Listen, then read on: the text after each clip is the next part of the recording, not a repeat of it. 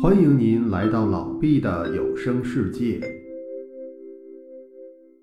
欢迎您收听《太平广记》。《太平广记》，今天我们来讲王乔的故事。王乔是河东人，汉明帝时任叶县的县令，有先人的道术，每个月的初一、十五就到京城朝见皇帝。皇帝因为他进京太勤而奇怪，而且他每次来时也不见车马，就命令太史官偷偷查看。太史官查看后，向皇帝奏报说，王乔每次到京城来时，准有一对野鸭子从东南方飞来。皇帝就派人等野鸭子再飞来时，张网捕捉。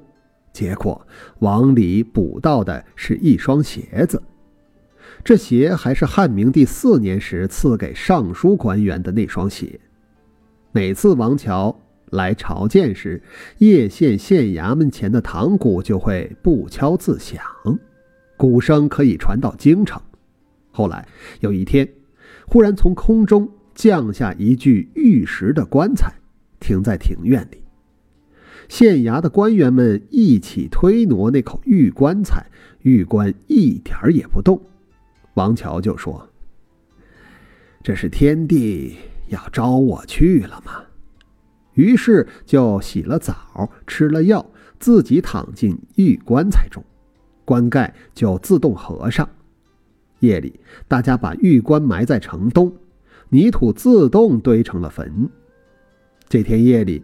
叶县的牛羊都流汗气喘，不知道是怎么回事儿百姓为他立了庙，号称叶君祠，祈祷求告无不灵验，远近的人都很信服崇敬。皇帝让人把唐鼓迎进京城，放在城外都亭中，鼓却再也没响过。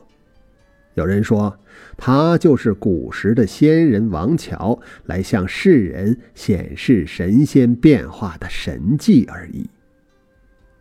好了，以上便是王乔的故事，感谢您的收听。